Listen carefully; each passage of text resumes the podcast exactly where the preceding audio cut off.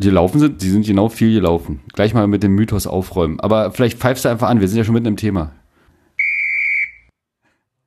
Meine Damen und Herren, es ist Damenwahl. Damenwahl. Damenwahl. Damenwahl. Damenwahl. Alles wird gut. Ähm, da, weil du, du schon wieder am Thema drin bist. Nee, die Laufleistung stimmt, es stimmen sogar die Sprintzahlen. Die, Pro die Problematik ist nur, wann läufst du, wann läufst du schnell und wohin läufst du? Ach komm, das Ach, Spiel hat da ja nicht stattgefunden. Das ist doch alles Fake News.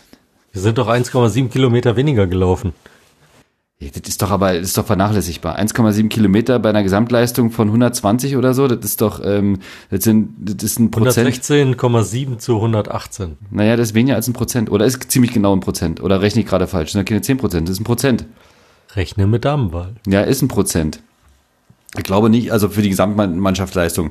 Ja, äh, also ich halte diesen, diese Laufleistung für nicht relevant. Viel schlimmer fand ich, dass die Zahl der Zweikämpfe wesentlich äh, schlechter aussah. Ne? Ich glaube 40, 60 oder sowas. 46, 54. Okay. Na, dann ist eigentlich auch nicht so wahnsinnig viel. Nee, ach, das äh, waren, Das, was gefehlt hat, war Tore. Eine Tore. Idee, wie man offensiv durchkommt und Tore schießt. Nein. Ja, genau. Genau.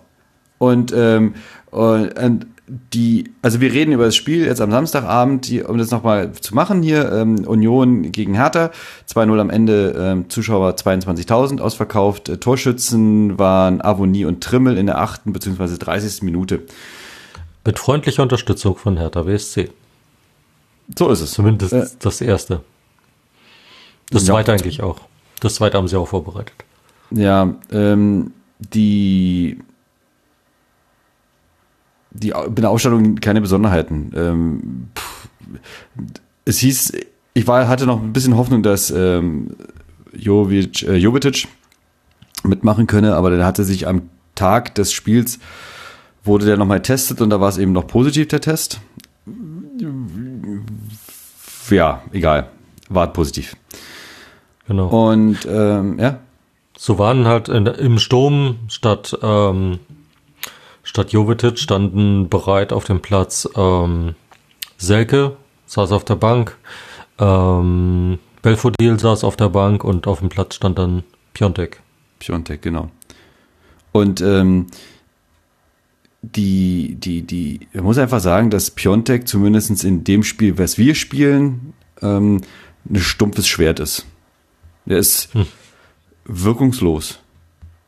Aber das hat er doch im Prinzip mit allen Stürmern gemein. Na, Jovetic ja eben nicht. Und äh, ist nicht wirkungslos. Ja, Jovetic hat Weil in dem Spiel, geht was gerissen Dribbling. hätte, ist dann auch wieder die Frage. sagen wir nochmal, Michael, Entschuldigung bitte, Steff. Jovetic geht halt ins Dribbling und versucht und probiert und hat, ein, hat eine Idee. Ähm, bei Piontek sieht es halt nicht so aus. Piontek wartet auf den richtigen Ball.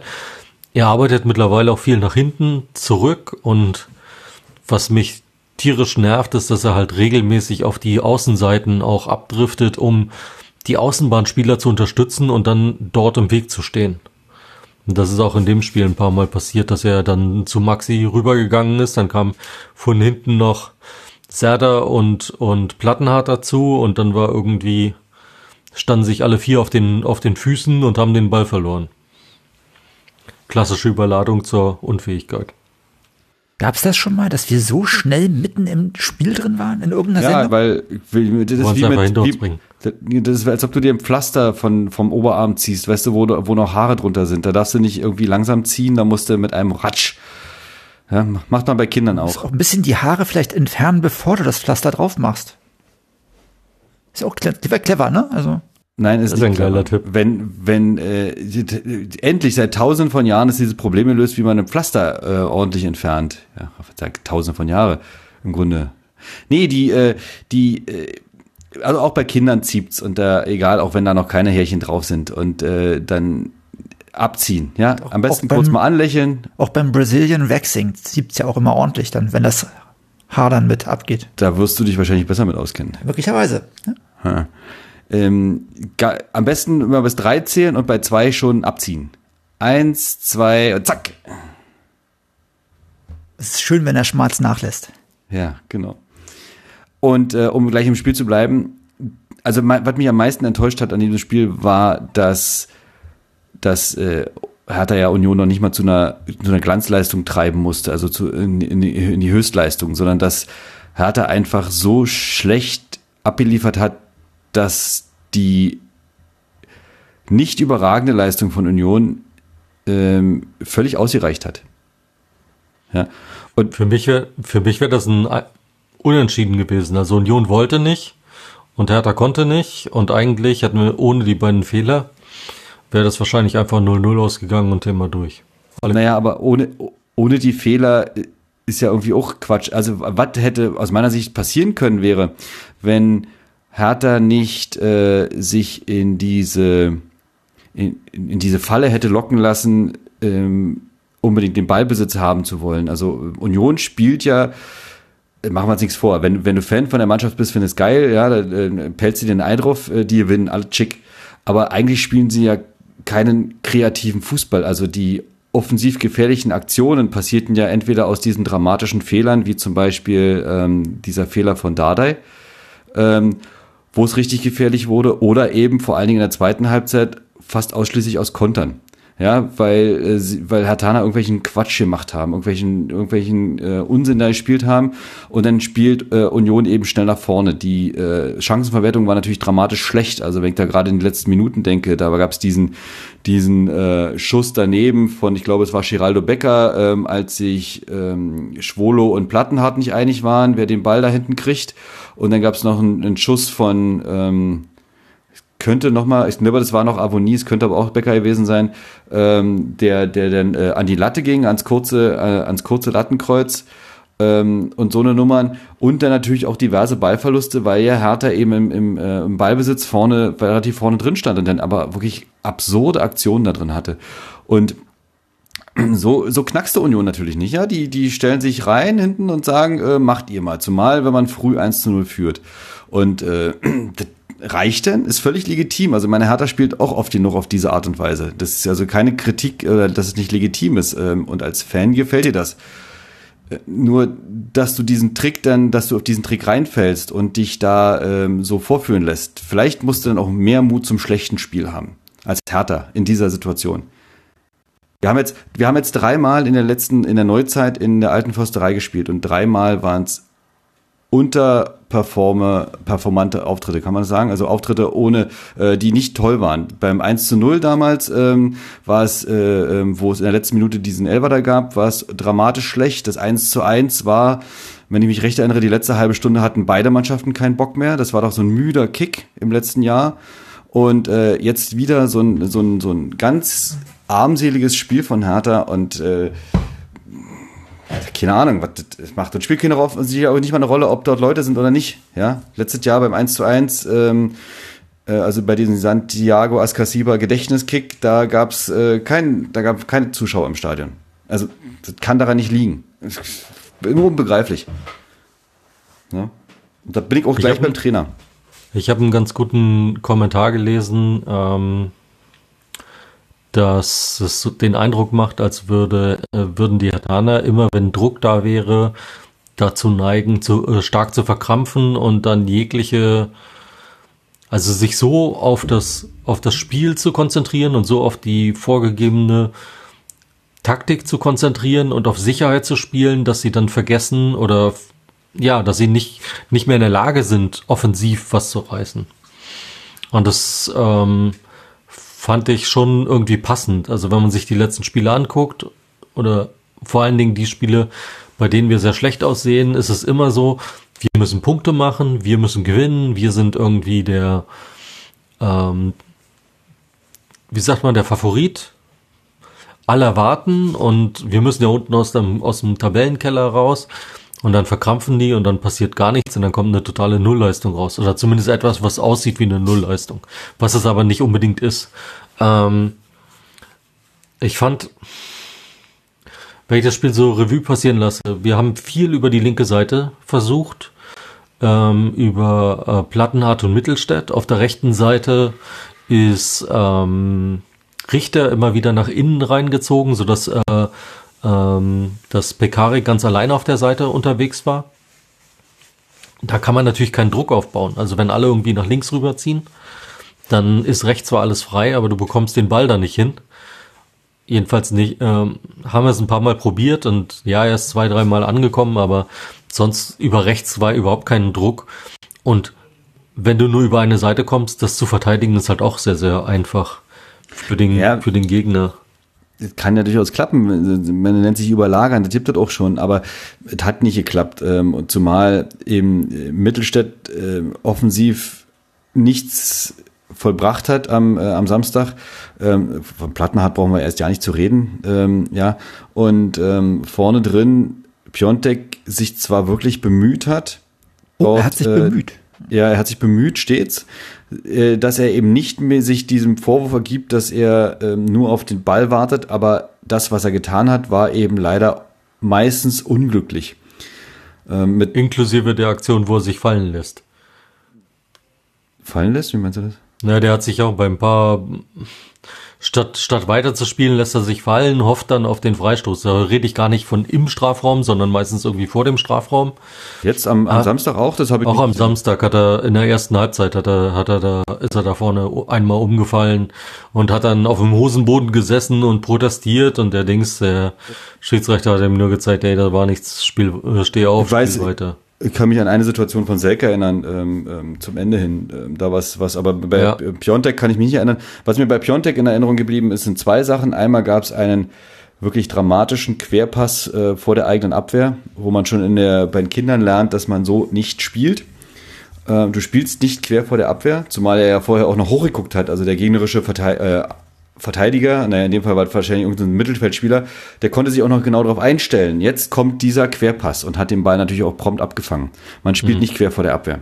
So, Da haben wir beide Und- nebeneinander gestanden und uns den an den Kopf gefasst. genau. Und das zweite war ähm, die Aktion, die dann zum ähm, Abseitstor geführt hat. Ähm, da hat es hingegen gut gemacht. Ja, dass er dann mit einer, mit einer, mit einem Schlüsselbein im Abseits steht, das ist eher Pech. Passiert. Ja. Und ähm, naja. Ja. Ähm, die, diese, die, auch die Tore, also das erste Tor, dieser wirklich Dieses Luftloch Echt? von von Dardai, Ja. Wirklich bedauernswerte, schlimme Luftloch von Dardai, was im Stadion ist nicht so, ja nicht mal richtig so gesehen habe, weil auf immer das Tor schon da war. Ja, doof. Und beim zweiten Tor, ähm, ja, also so eine Ecke, die da ins irgendwo hin auf die andere Seite fällt, da muss man eben auch mit rausrücken dann und dem, äh, dem, wer war's? Prömel? Nicht Prömel, oder? Röm- Trimmel. Trimmel. Trimmel. Ähm, die, die gar nicht erst die Möglichkeit geben, dass er da direkt abzieht. Normalerweise triffst du aus der Situation nicht. Viel Erinnert ihr viel euch, vor, vor, vor ein paar Spielen gab es von irgendeinem Gegner die Ansage, die haben auch über den zweiten, auf den zweiten Pfosten gespielt, also den, der, den quergelegt auf den zweiten Pfosten und dann von da aus eingenetzt und die haben gesagt, hey, bei Hertha ist der zweite Pfosten immer offen. Da brauchen wir, das, das haben wir so einstudiert. Und das der hat man Rückraum, war diesmal nicht wieder der Rück, gesehen. war das nicht der Rückraum? Naja, das ist so zweiter, zweiter Pfosten und die Seite dahinter ist immer offen. Und das war auch diesmal total, total beschissen abgedeckt. Also äh, ähm, Plattenhardt stand kurz vor dem zweiten Pfosten, hat sich von dem, von dem Gegenspieler da in die Mitte ziehen lassen und hinter ihm war halt alles komplett frei. Das ist etwas, was sich schon durch die ganze Saison zieht. Ähm, diese, diese Geschichte von Dardai, dass der da so einen individuellen Fehler macht, das kann immer passieren. Und gerade jetzt noch ein junger Spieler, es kann auch einen älteren Spieler passieren, ne? aber äh, jetzt gerade Dardai noch relativ jung, jetzt hat er schon ein bisschen Erfahrung gesammelt, aber letzten Endes ist er immer noch ein junger Spieler, der immer noch viel dazu lernt. Drauf wirklich kannst du ab, abwinken, ist egal, ja, passiert. Wer will, dass so eine jungen Spieler spielen und das wollen wir alle, der muss damit rechnen, dass die auch mal individuelle Fehler machen und das ist völlig okay. Und wenn du dann eben so einen jungen Innenverteidiger hast und der macht einen Fehler, dann führt das halt leider auch mal hin und wieder zum Gegentor. Überhaupt kein Problem. Das zweite Tor ist da schon deutlich schmerzhafter, weil, wie Micha schon sagte, das ist nicht das erste Mal in dieser Saison, dass äh, irgendeiner im Rückraum ist und wirklich komplett ungedeckt ist. Das ist einer, huch, ja, da hat man irgendeinem erlaubt, auch noch in den Strafraum oder an den Strafraum zu laufen und da kommt keiner auf die Idee, ein Auge drauf zu haben. Das kann mal passieren, dass da einer freisteht und abzieht. Aber das passiert bei uns in Serie. Und sowas muss doch wirklich jetzt in jedem Training dann analysiert werden und dann gesagt werden, guck mal, in dem Spiel haben wir das, in dem haben wir das, in dem haben wir das. Jetzt guckt doch einer mal dahin und sorgt dafür, dass da einer geblockt wird. Das, äh, und, und das klappt nicht. überhaupt nicht. Also das, das 2-0, das ist eigentlich so wirklich zum Haare rausropfen, dieses Tor. Ja. Und äh, die, die Frage ist natürlich, wer übernimmt da die, die Koordination? Und äh, es scheint ja so zu sein, als ob Schwolo es nicht machen kann oder nicht verstanden wird. Ähm, dann geht es eine Reihe nach vorne und es fällt uns natürlich immer wieder auf die, auf die, auf die Füße, dass unsere Innenverteidigung so dramatisch unstabil ist dieses, dieses Jahr und ständig wechselt. Boyata ist dann entweder krank oder er sperrt. Ähm, Dardai und Torunariga wechseln sich mit ihren Verletzungen ab. Und eigentlich ist Stark der Einzige, ähm, der dort, ähm, ich glaube, der hat ständig gespielt, oder? Wenn ich mich jetzt recht erinnere in diesem Jahr, also in der Saison. Naja, der hatte ja. zwischendurch zwei oder drei Spiele, wo er nicht gespielt hat, wo er okay. runter musste. Ja, ja, irgendwas war da. Und ähm, aber und das, das hilft natürlich auch nicht so. Und dann fragst du dich, okay, wer könnte es denn sonst sein? Und ähm, ich habe ja eine, eine These, wer es sein könnte, aber da können wir dann vielleicht im Anschluss nochmal drüber sprechen. Ähm, Interessant ja. fand ich eine Szene, da muss ich echt lachen. Ähm, Stark hat vor dem 2-0 die Abwehr sortiert. Okay. Der hat, okay. der hat ähm, die Anweisung gegeben, wer wo, so stehen, wo stehen soll. Und in der Mitte standen zwei Unioner und da hatten sich, ich meine, ähm, Piontek und Askasibar hin orientiert. Und dann hat er, ich meine, Piontek angemotzt, er soll gefälligst nach links rübergehen und den Mann weiter links decken. Und dann stand Askasibar auf einmal gegen zwei dort, ganz alleine. Und hat ihn gefragt, so, was soll ich jetzt hier gegen zwei machen? Aber wenn das ist gut, äh, also für ihn gut gegangen, dass der Ball halt an einer anderen Stelle eingeschlagen ist und äh, ja. er halt nicht gegen zwei verloren hat, aber das war auch schon so ein bisschen befremdlich. Also da so. Hä? Ich, ich glaube auch, dass es äh, sinnvoll wäre, wenn du einen Stürmer eher weiter rausziehst, äh, an, der, an, der Mittellinie parkst, weil du dann damit automatisch zwei gegnerische Verteidiger bindest, ähm, zumindestens mhm. einen bindest und äh, dementsprechend derjenige, der wird sich nicht nach vorne wagen, ja und äh, ähm, Trimmel ist doch Verteidiger oder nicht? Er spielt doch hinten rechts. Ja, kann sein, ja. Fragst du dich. Trimmel ist auf der rechten Seite durchgegangen. Der ist, ich, nee, spielt er nicht Sechser? Ach, weiß ich. Ja, Sechser, okay. Egal. Er ist, also, nee, ist er Außenverteidiger in der Fünferkette. Also, ist, ist, ist so ein Mittelding. Ja, naja, klar, aber ist doch normal. Polyvalent. So, so, nee, nee, so eine Typen wie, wie Knoche und sicherlich auch ähm, ähm, Baumgartel werden ja vorne reinrücken bei einer, bei einer eigenen Ecke um dort, weil sie kopfballstark sind. Das heißt, äh, Trimmel äh, sichert dann ab. Und äh, wenn du aber gleichzeitig einen eigenen Stürmer an die Mittellinie stellst, dann bindest du mindestens eigenen gegnerischen Verteidiger, der dann eben nicht vorne rein kann. Und mhm. äh, nimmst dann so einem, so einem Absicherer. Wenn du aber keinen reinstellst, kann Trimmel dementsprechend auch weiter hoch aufrücken. Und stellt dann eben die Gefahr da. Die ist ja nun mal da. Und äh, ja. Die scheißen sich dann halt nicht, die schließen dann eben ab und dann geht eben so ein Ball mal rein. Und das ist eben die Sache, die wir seit, äh, ich weiß nicht, seit wie vielen Spielzeiten schon bei Hertha immer wieder bemängeln, dass viel zu wenig Abschlüsse passieren. Und dann, wenn die Abschlüsse nicht passieren, dann, äh, dann kannst du auch nicht, kannst du auch nicht treffen. Und äh, dann denkt immer an die Philosophie von Dardai, wenn er sagt, ähm, Schachmatt, ne, dass äh, man, wir nehmen den Abschluss, der am, am eine hohe Erfolgswahrscheinlichkeit hat. Ja klar, das kannst du machen, das ist eine Spielphilosophie, aber dann nimmst du dir halt, dann nimmst du wahrscheinlich den Spielern auch die, den Mut, dass sie Abschlüsse nehmen, die vielleicht ein bisschen zu waghalsig sind, wo aber dann auch mit ein bisschen Glück einer reingeht oder wo es einen Abpraller gibt und sich daraus eine neue Spielsituation ergibt. Allerdings äh, diese Philosophie von Dardai, wenn ich mich damals recht entsinne, äh, hat auch besagt, dass er irgendwie eine Minutenanzahl vorgegeben hat, wo er gesagt hat, nach spätestens so und so vielen Minuten will er einen Abschluss sehen. Nach, nach zwölf? Zwölf, glaube ich, war Nach mindestens zwölf Minuten will er einen Abschluss sehen. Das kriegen wir ja gar nicht hin. Also selbst diese Minimalanforderungen kriegen wir ja schon gar nicht hin. Übrigens, Henry hatte auch wieder recht, äh, was Niklas Stark angeht. Der hat von zwölf Spielen hat er elf durchgespielt, tatsächlich. Okay. Einmal hat er Adduktorenbeschwerden gehabt und alle anderen über 90 Minuten auf dem Platz. Ich glaube, es waren übrigens, ja, ich glaube, es waren sechs Minuten. Alle sechs Minuten wollte er einen Abschluss haben. Ja. Äh, nicht alle zwölf, alle sechs. Das war gleich in seiner ersten oder zweiten Saison, wo er das im Interview gesagt hat und das auch als Trainingsform so begründet hat. Und äh, ich weiß nicht, ob sich das jetzt groß geändert hat, habe ich nicht mehr verfolgt, aber ich meine, Äh, wahrscheinlich müsste er jetzt seine Ansprüche auch ein bisschen runterschrauben und sagen, bitte alle, alle 20 Minuten einen Abschluss, ne? Dann sind wir schon zufrieden. Ja. Aber selbst das kriegen wir ja nicht hin. Dieses Abseitstor übrigens ähm, ähm, natürlich aus unserer Perspektive nicht nur, also das Abseits schon mal gar nicht wahrzunehmen, aber jetzt auch das Tor haben wir überhaupt nicht wahrgenommen, ähm, dass denn da ein Tor gewesen ist, ähm, sondern eigentlich nur, auf einmal liegen sich die Spieler in den Armen. Und dann jubelten wir, weil natürlich aus der Perspektive nicht zu sehen ist, dass der Ball hinter der Linie war. Ne? Also ich habe nur gesehen, dass Knoche, Quatsch, Knoche, dass ähm, der Keeper Lute über einen äh, Verteidiger von Union gefallen ist. Dass das kein Foul war, hatte ich mir ziemlich schnell gedacht.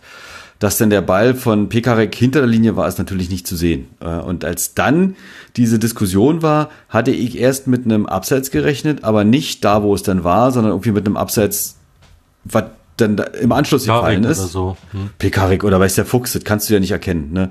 Dass dann dieses Abseits da gepfiffen ist, ist natürlich ähm, äh, hochbitter, weil äh, ist natürlich regeltechnisch korrekt, aber ist natürlich auch so ein Abseits, was vor fünf Jahren eben so nicht gepfiffen worden wäre, weil es nicht aufgefallen wäre. Ja, weil die. Die haben ja auch, die haben ja auch ewig gebraucht, um das überhaupt rauszufinden, weil sie erst noch geguckt haben, ob das eine, ob da ein Foul vorlag und dann haben sie jeden, jede einzelne Position vorher kontrolliert, ob da irgendwo abseits war und das hat gef gefühlt zehn Minuten gedauert. Ja, also drei Minuten sicherlich, ne? Hm. Ich finde es auch hochgradig frustrierend, wie weit die jetzt inzwischen zurückgehen. Ich meine, dieses Abseits hat ja nun das, das war ja nun nicht ansatzweise wirklich in der Torentstehung. Also Na doch ganz, schon. ganz weit entfernt, ja. Ich meine, nee. das Spiel, das ging doch danach noch ewig weiter. Du hattest noch x Chancen, äh, den Torschuss war die entscheidende, zu ist, äh, ja, ich kann ja verstehen, dass das, dass das doof ist, aber leider ist die Regel so, das ist die Angriffsphase, die mit diesem Ball von Plattenhardt eingeleitet wurde. Was ich, ich verstehe die Regel und ich, ich ja. bezweifle auch nicht, dass die, dass es eine Fehlentscheidung war. Ich finde die Regel nach wie du vor total nicht, dass es eine Du bezweifelst nicht, dass es eine Fehlentscheidung war? Äh, ja, du weißt schon. Also es, es war eine korrekte Entscheidung, aber diese ja. Regelauslegung momentan, ich bin immer noch der Auffassung, dass das dem, dem Geist dieser Abseitsregel, dem ursprünglichen widerspricht, weil ähm, du willst eigentlich verhindern, dass der Angreifer sich irgendwie einen unlauteren Vorteil verschafft. Ja. Und heutzutage, wie gesagt, die berühmte Nasenspitze oder Zehenspitze, die irgendwann und dann drei Minuten später ist dann irgendwie der Tor, ist alles übertrieben, ist klar, aber trotzdem und dann wird abgepfiffen und da kann mir keiner mehr erzählen, dass sich da die eine Mannschaft wirklich einen unlauteren Vorteil erschafft hat.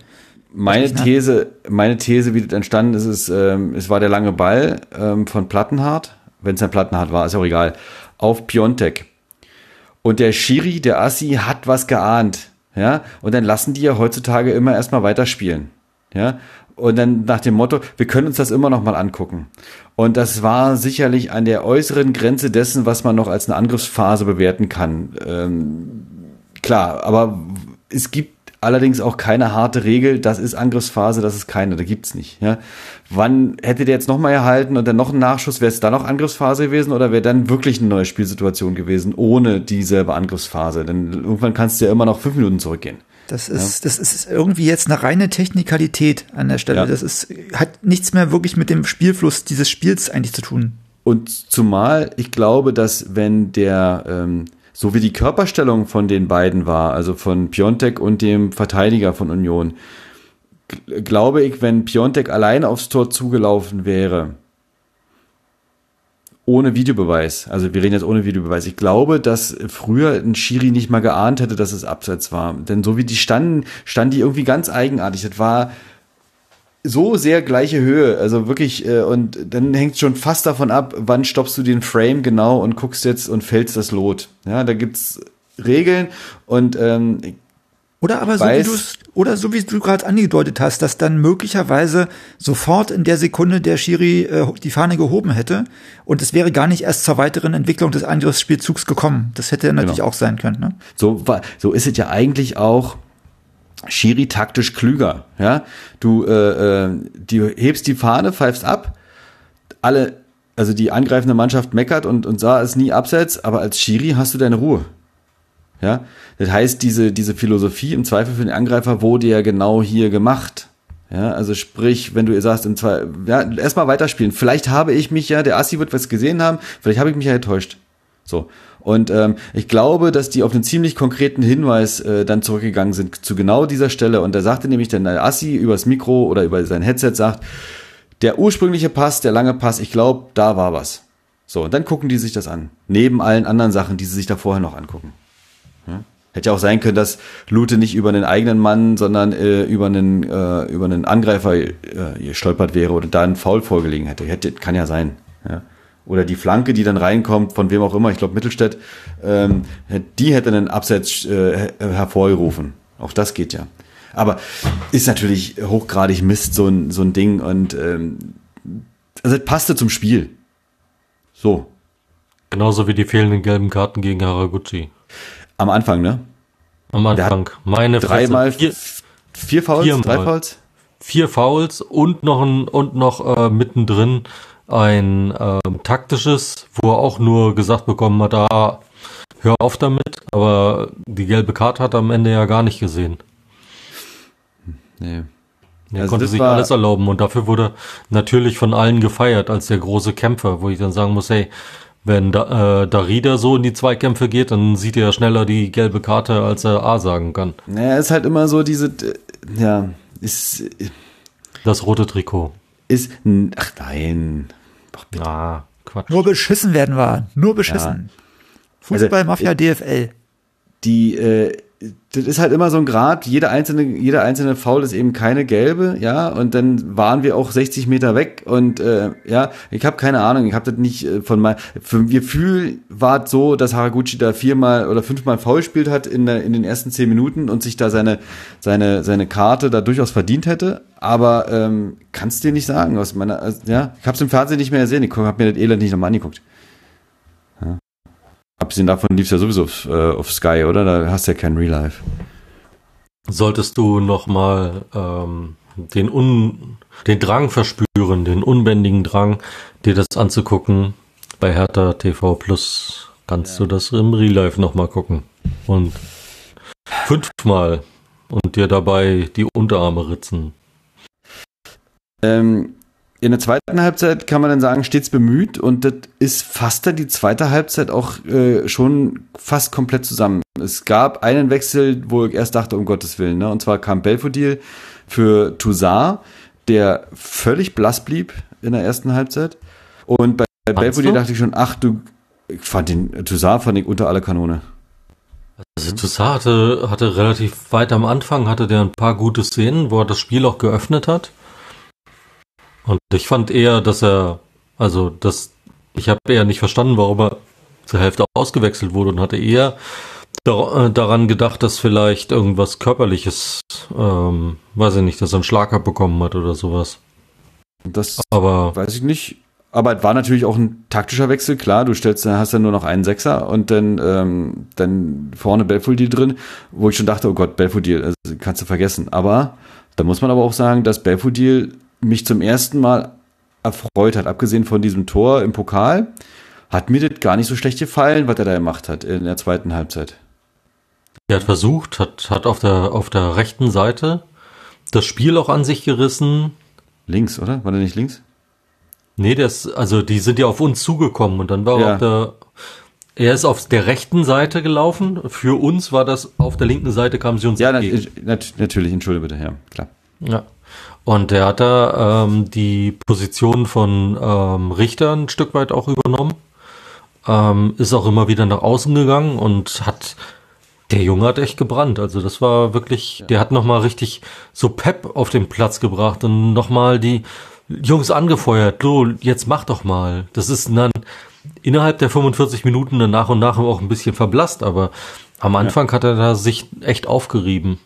Dass Dann du in einem Derby irgendjemanden anfeuern musst, äh, dass er nochmal was macht, ist aber irgendwie auch erwähnenswert, finde ich. Ja, Der einzige, den man nicht anfeuern musste, war Santi. ja Santi hat großartig. gebrannt, aber alter Schwede, ey. Der Ist der war, da weg äh, der Stadt? Genau, also Santiago Escasiba ähm, wirklich unermüdlich, äh, defensiv äh, ganz toll. Ähm, auch, äh, ich würde sagen, der einzige, der mir, zu, vor allen Dingen in der ersten Halbzeit, der einzige, der mir aufgefallen ist, wo ich sage, der ist, der ist aufgefallen. Ja, der hast, da hast du äh, gesehen, da ist, da ist richtig Bums hinter.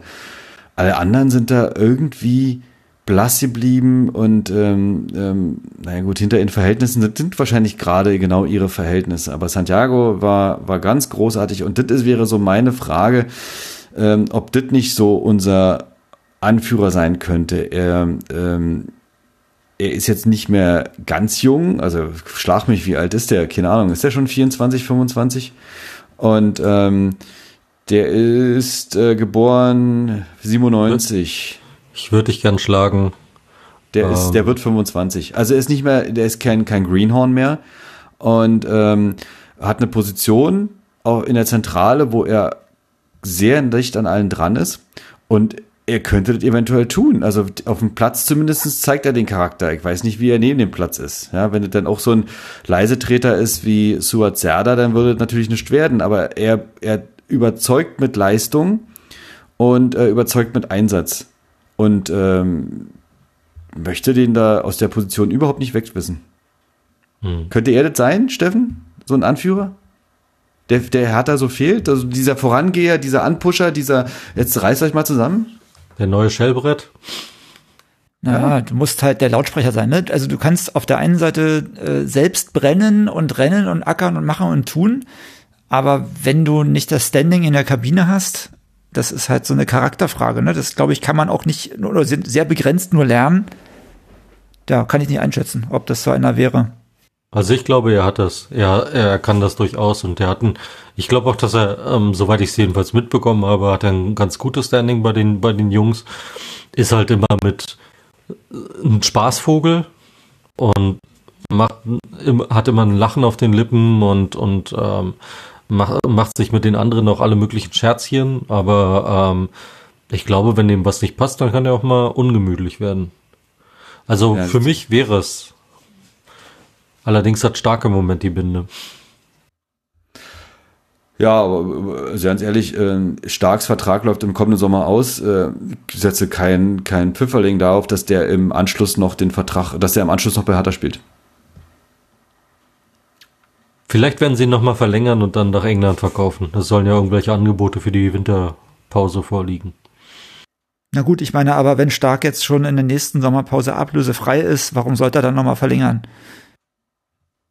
Ja, und er ist jetzt sicherlich nicht so ein, so ein Formatspieler, der, der da in der Hinsicht pokern kann, nochmal einmal verlängern und dann verkaufen. Ähm, sehe stark einfach nicht äh, in der, oh, wie soll ich denn sagen, in dieser, in dieser, äh, in dieser Rolle.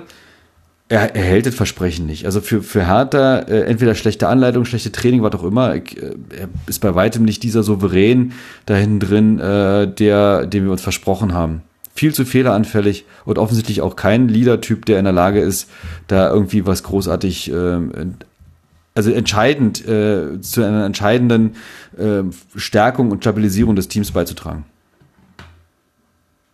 Ich bin Wir fanden ihn auf der 6 richtig gut vor der Abwehr, weil dann immer noch jemand hinter ihm war, der absichern konnte und der den einen oder anderen Fehler nochmal ausbügeln konnte.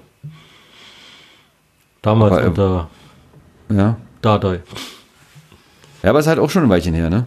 Ja, klar. Ja. Ich würde gerne einmal eine richtig eingespielte Innenverteidigung sehen. Weil, weil auch Stark hat ja das Problem, dass er da irgendwie in jedem Spiel einen anderen Nebenmann hat. Und äh, ja, er selbst spielt halt dann absolut zuverlässig, bis auf dieses eine Spiel mit der kleinen Verletzung. Aber letzten Endes für eine, für eine Innenverteidigung, für eine eingespielte Innenverteidigung oder generell eine eingespielte Viererkette, wegen meiner auch, ja, äh, braucht es ja nicht nur einen, der durchspielt, sondern hm. zwei respektive vier oder in der Fünferkette noch einen fünften dazu. Und wenn das wirklich jedes Spiel einmal komplett durchwechselt, dann kann auch einer, der da dauerhaft spielt, relativ schwierig zu einer konstanten Leistung kommen. Und Stark was, was Henry gerade gesagt hat, äh, ja, Stark ist definitiv nicht der Anführer, der da äh, die Leute beim Schlawittchen nimmt und äh, da das große Zepter schwingt. Mhm. Und wenn er es will und der durchaus auch macht und die Leute dann zusammenpfeift, ähm, hat er offensichtlich nicht die Autorität, dass auf ihn auch gehört wird. Ja, also es sind wie die Lehrer, die früher in der Klasse rumgebrüllt haben und keine Sau hat sich dafür interessiert. Ja. Also in dem Spiel hat er natürlich auch einen schweren Stand gehabt, dadurch, dass Richter äh, Pekarik nicht unterstützt hat. Auf der rechten Seite ist er halt immer wieder nach rausgerollt, um Pekarik zu unterstützen und damit war natürlich in der Mitte dann noch eine Lücke. Du musst aber in der Viererkette nicht rausrollen. In der Viererkette ist nicht vorgesehen, dass du rausrollst. Ja, aber Pekarik äh, hatte eben genau das Problem, dass äh, da auf einmal zwei angekommen sind und er dann gegen zwei stand. Und wenn der Sechser, also äh, Santi hat sich dann in die Lücke fallen lassen, also stark ist nach außen gerollt, Santi ist in die Lücke gegangen, dann hat man eine Fünferkette. Aber dadurch war natürlich das Ge Gefüge auch wieder durcheinander. Ja, der, was mir auch aufgefallen ist, ähm, wenn sich Santiago Ascasiba im Aufbau zwischen die beiden Innenverteidiger halt fallen lassen, ist er nicht angelaufen worden. So. Äh, wenn er den Weil Ball, er nie nach vorne spielt. wenn er den Ball nach vorne gespielt hat, ähm, dann ist ihm manchmal Toussaint entgegengekommen. Toussaint wurde direkt von Kedira ähm, in dieser Situation quasi Mann gedeckt, dann konnte der auch wieder nur klatschen lassen, also ging es wieder auf Außen. Ähm, ich weiß nicht, wann, es gibt bei uns irgendwie bei Hertha nur einen Spieler, bei dem ich mir sicher bin, dass der zumindest zwei Leute aussteigen lassen kann und das ist ähm, Suat. Alleine kann der den, den Laden natürlich auch nicht rocken. Ja, bei dem weißt du sicherlich, der kriegt den Ball, das ist so ein bisschen wie damals Raphael. Ja, der nimmt den Ball sicher an, der ist nicht gleich weg. Also wenn, wenn, keine Ahnung, wenn, nehmen wir mal an, äh, Mittelstädt den Ball bekommt, ja, kannst du davon ausgehen, wenn er nicht sofort mit dem ersten Schritt den entscheidenden Move macht, ist der Ball wahrscheinlich verloren. Es sei denn, er kann sofort äh, den entscheidenden Schritt oder diesen entscheidenden, den Ball am Gegner vorbeilaufen und legen und dann vorbeilaufen. Dann schafft er es. Und das ist ja praktisch das gleiche mit Plattenhardt. Na, sowieso. Nur, nur das Plattenhardt ist halt oftmals gar nicht erst versucht, während Mittelstädt ist zumindest noch versucht. Genau. Übrigens, Plattenhardt, von wegen er hat keinen rechten Fuß. Steffen, wir haben es, äh, Quatsch, äh, Steffen, ähm, äh, Micha heißt Micha, er wir, ja, wir haben es doch gesehen, diese eine Flanke von. Platten, die Plattenhardt mit, der, mit dem rechten Fuß und die kam sogar gefährlich kurz vor Ende. Ja. Ja, also Ja, er erst die kann's Ecke- doch. Erst die Ecke mit links, dann kam der Ball nach rechts wieder raus und er wurde unter Druck gesetzt und musste dann auf einmal mit rechts von der Grundlinie den Ball kratzen und den hat den in Richtung Elber gebracht. Richtig, ja.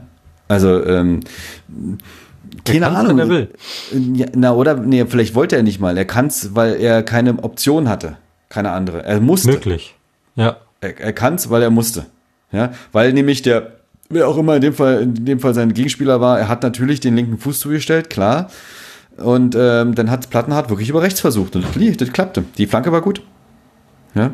Und ähm, also und, und so einer traut sich nicht den 2-Meter-Pass mit links zu. Ja. Äh, mit rechts, Entschuldigung, mit rechts. Zu selten. Die, ähm, was das Spiel an sich betrifft, und wenn wir das nochmal einordnen, sind wir mit dem Spiel eigentlich durch? Dann würde ich nämlich kurz eins weitergehen. Ich glaube schon. Also noch, noch weiter in die Details müssen wir, glaube ich, nicht gehen. Ja, wir können vielleicht, vielleicht könnte man nochmal sagen, letzten Endes äh, können wir glücklich sein, dass es nicht 3-0 ausgegangen ist, weil Union war dem dritten Tor doch in der zweiten Halbzeit teilweise sehr, sehr nah. Die, Klar, am die, Ende haben wir ja auch aufgemacht. Wir haben nicht doch, nur am äh, Ende, das Selke war- mit draufgestellt und Es war ab der 60. Minute schon, da hatten die mehrere Großchancen. Dann nochmal äh, diesen, diesen Lattentreffer da in der 90. Minute. Also da kann man es wirklich glücklich schätzen, dass es nur 2-0 war. Also die Konter waren schon, waren schon äh, gut und dass Union da nicht noch mehr draus gemacht hat, ähm, ja. Also das Spiel äh, werden wir wahrscheinlich sehr schnell vergessen. Und ähm, was doch unser Privileg ist, und das ist gut. Ich glaube, ähm, wir sind genau in dem Flow, den, ähm, den wir auch den Rest der Saison haben werden. Wir werden eher mehr verlieren als gewinnen und ich glaube, dass wir am Ende genug gewinnen werden, um die Klasse zu halten. Ähm, das ist, äh, davon bin ich überzeugt. Aber natürlich ist dann auch mal ab wieder mal ein Sieg fällig. Ja, wenn du dir hingegen wie gegen, ähm, oh, helft mir, das 1 zu 1 letzte, vorletzte Woche zu Hause gegen Leverkusen. Ja, wenn du dir dann in der, kurz vor Schluss noch das Tor fängst, dann fehlen dir halt diese zwei Punkte und dann werdet alles äh, auch schon wieder viel, viel, viel entspannter. Aber so, ähm, ja, also wir werden, wir werden, es wird eine Drecksaison werden und Klasse halten. Und dann ähm, sehe ich mit diesem Kader und ich fürchte immer mehr auch mit diesem Trainer, ehrlich gesagt, das Ende der Möglichkeiten auch erreicht. Ich bin fasziniert. Das ist nicht das erste Mal, dass ich das jetzt äh, die Tage höre, dass äh, irgendwie sicher geäußert wird, dass wir nicht absteigen werden mit diesem Kader. ihr habt alle Amnesie, oder? Äh, wie, wie viele Saisons äh, sind wir in Folge in der Rückrunde so dermaßen zusammengeklappt, dass wir uns in der Rückrundentabelle auf dem Abstiegsplatz wiedergefunden haben? Und letzte Saison nur, waren wir, letzte Saison waren wir nicht hinten. Und standen nur deshalb nicht auf dem Abstiegsplatz, weil wir die Hinrunde quasi gezaubert haben und in der, äh, zu Weihnachten auf Platz drei standen. Also Hertha hat so die, viel, so weil viel wir die Corona-Pause hatten. Dieses weil, weil Phänomen ist aber auch schon wieder ein paar Jahre her. Steffen. Das ist im Prinzip jede Dardai-Saison. Ja, Dardai-Saison. Genau. Ja, jede. Naja, und jetzt drehen wir es um. Ah, okay, also machen wir in der Rückrunde Platz drei dann. Ja? Genau. Als, naja, äh, also die nächsten Gegner sind ja Augsburg, Stuttgart und Bielefeld. Da müssen Punkte her. Da müssen neun, neun Punkte her. Am besten neun Punkte. Ja. Aber ich, Schön wäre.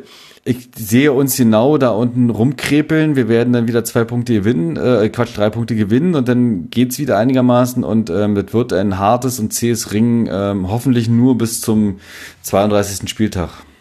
Ja, aber ähm, äh, Goldkrönchen werden wir uns in dieser Saison nicht aufsetzen können. Was mir eine Sache, die mir noch aufgefallen ist und die, die ich ähm, nicht wirklich einordnen kann. Ich habe immer mal wieder rübergeguckt zur, zur Bank und wollte mal sehen, was macht, was macht da da eigentlich? Steht er an der Linie und zeigt er den Jungs, was sie falsch machen und, und sagt ihnen, wo es lang geht? Dieses typische Dodi, Dodi, Dodi mäßige? Oder aber der saß die ganze Zeit auf der Bank neben Dings, oder? Neben Zecke. Zecke ist ab und an mal aufgestanden. Also die sind aufgestanden, wenn mal gewechselt wurde. Aber sonst saßen die die ganze Zeit auf der Bank. Und da fehlt mir vielleicht auch ein, also wenn ich zurückgucke auf die ersten Saisons, die er so, die er mit Hertha hatte, da stand er an der Seite, da hat er mitgefiebert, da hat er, ist er mitgegangen, da hat er die Jungs abgeklatscht und, und auch immer wieder angefeuert und so. Und daraus ist jetzt so ein, der ist total ruhig und guckt sich das, guckt sich das mit einer stoischen, na, ich will nicht sagen Gleichgültigkeit an, aber meckert dann mal den vierten an und dann setzt er sich wieder. Und ich finde, ja. das ist auch ein Zeichen, dass vielleicht er auch nicht kein Rezept hat mit der Mannschaft. Ja, Ratlosigkeit, ne? Ja, es wirkt Ratlo ein bisschen ja. nach Ratlosigkeit. Ja. So, wenn du nicht mal im Spiel, klar kannst du die, die, die ähm, Taktik ändern und die Aufstellung ändern, indem du einen Spieler rausnimmst und einen anderen bringst und so. Aber klare Ansagen zu machen, das fehlt irgendwie. Und vielleicht ist das auch noch ein Punkt. Also nicht, dass nur einer in der Mannschaft fehlt, der, der das Zepter in die Hand nimmt und die Jungs ein bisschen antreibt, sondern dass auch von außen viel zu wenig kommt. Da sitzen Ibišević, da sitzt Zecke, da sitzt Dardai. Jeder von denen könnte sich eine der Ketten nehmen und könnte ihnen sagen, was sie zu tun haben. Ja. Und äh, macht keiner. Also der Ibišević, äh, ich meine, der ist in der Hackordnung so tief, was das Trainerstab betrifft, dass da nichts geht. Aber ähm, äh, also sollen ja auch nicht alle aufstehen. Es soll ja bewusst so gemacht werden, dass eben der Trainer und vielleicht eben mal der Co-Trainer aufsteht. Und ähm, aber ähm, das bringt mich zu der Frage, so ein Punkt, den ich hier heute nochmal hatte, so ähm, wir haben ja einen Stab, der ist so groß, die müssen wahrscheinlich mit einem separaten Bus ankommen ja, weil einfach so viele Leute sind. Wir haben da auch welche Taktikanalysten und wir haben doch einen Leiter Spielkonzeption und, und hast du nicht gesehen.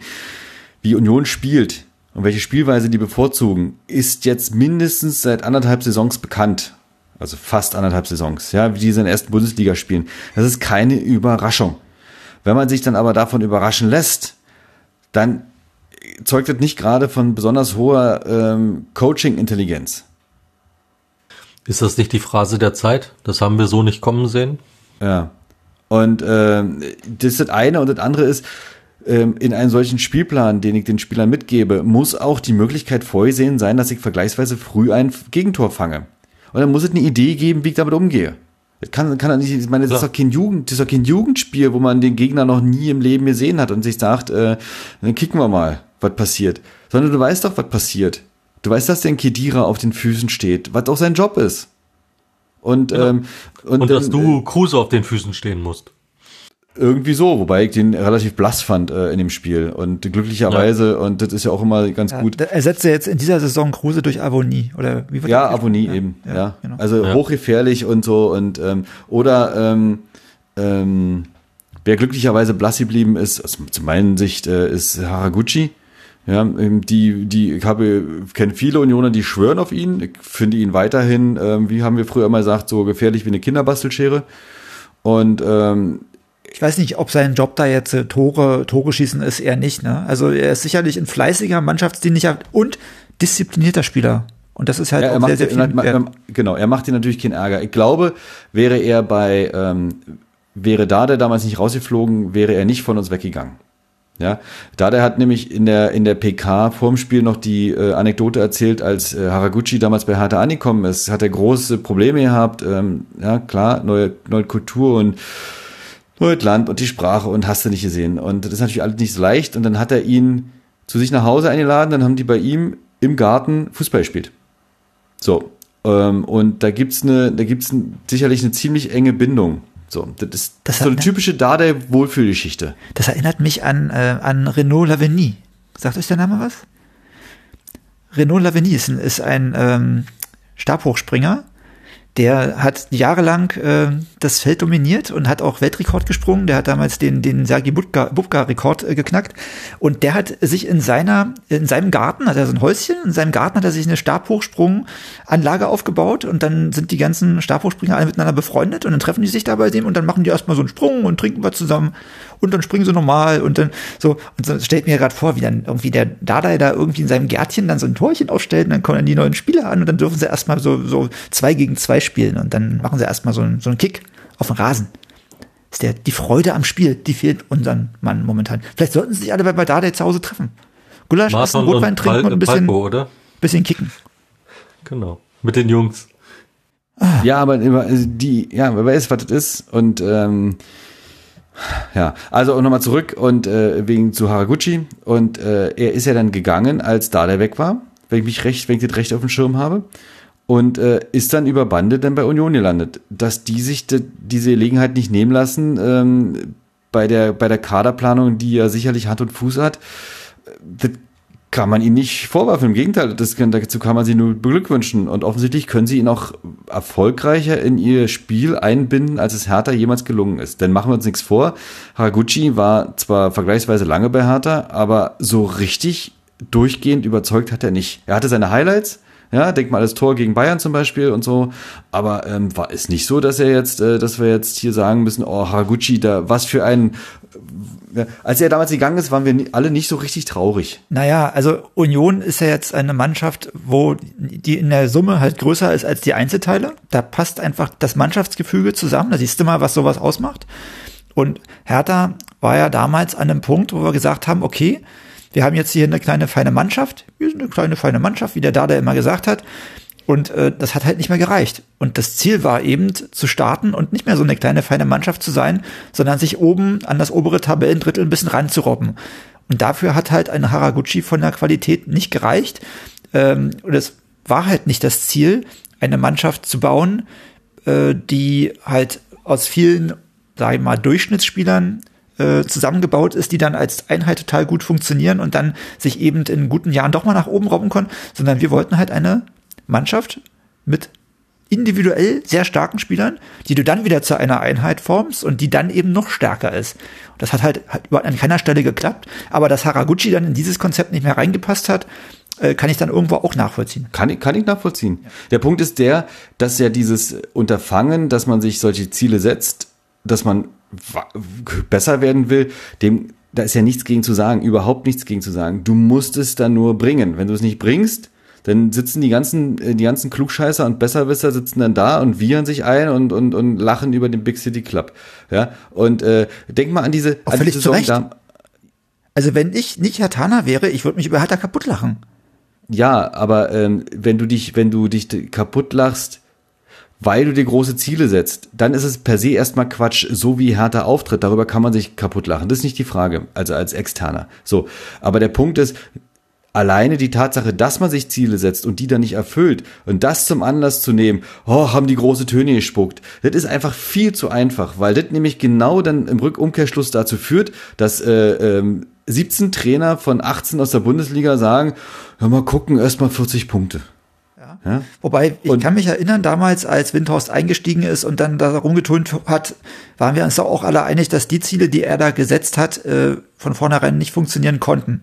Das Nein, ist- nicht so schnell. Ich glaube, der und die er hat immer nur gesagt, langfristig wollen wir auch ganz oben mitspielen. Ist doch ein, ist doch ein legitimes Ziel, dass du als Fußballclub dir das Ziel setzt, langfristig wollen wir oben mitspielen. Ja, aber er wollte halt auch, dass schnell Investitionen getätigt werden. Ja, jetzt muss ich da aber ich Star, bla und block. Und er hat sicherlich mit seiner, mit seiner, mit seiner Dreckskohle, die er da in diesen äh, Verein gespült hat, die ganzen handelnden Personen dermaßen unter Druck gesetzt, dass dann Geld ausgegeben wurde eben für ähm, Dodi Luke Bacchio. Ja? Hauptsache irgendwas machen. Das Geld ist ja da. Prez, kauf ein, kauf ein, kauf ein. Und, äh, und dann Wehe nicht. kommt der, Wehe, du kaufst nicht ein, dann holen wir einen und setzen ihn dir vor die Nase. Ja? Dann, äh, dann, dann, dann hast du, ähm, dann, dann hast du das Geld und dann äh, guckst du, was es geht und dann ähm, kommt dann halt ein Dodi Luke Bacchio. Ja? Und mit dem du dir letztlich wahrscheinlich mehr Probleme eingehandelt hast im Laufe der Zeit. Aber ist auch wieder unfair. Ja? Er hat ja auch Tore geschossen. Die anderen ja auch. Also das waren alles Individualisten, die waren individuell gut, aber die passen halt nicht in dieses Konzept. Wir nehmen Individualisten und setzen sie zu einer Mannschaft zusammen, weil sie wir uns, Mannschaft, ehrlich, ja, ja. als Mannschaft zusammenarbeiten wollten. Was haben wir uns gefreut über, was haben wir uns gefreut über, über wenn, wenn Kunja seine, seine geilen äh, Sachen da abgezogen hat, ja, und Oder was ein Spieler ist. Gendusi, wobei der, den würde ich da immer noch ein bisschen ausnehmen, weil ich immer noch das Gefühl habe, der äh, hätte auch uns jetzt sehr gut getan. Und Toller Spieler. Ah, Gut, aber der war ja, das stand ja nie wirklich zur Debatte, den fest zu verpflichten. Der war halt ausgeliehen und dass wir den hätten bezahlen können, um ihn dann von Arsenal zu holen, war, war Arsenal, ne? Das, das, Das war ja nie wirklich, äh, das stand ja nie wirklich zur Diskussion. Nein, stand auch nie. Wäre drin. ein Kunja gewesen. Ja. Ja.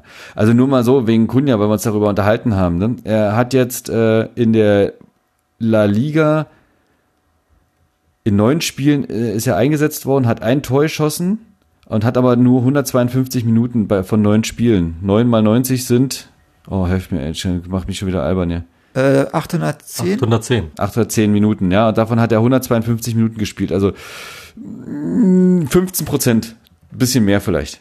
Ja?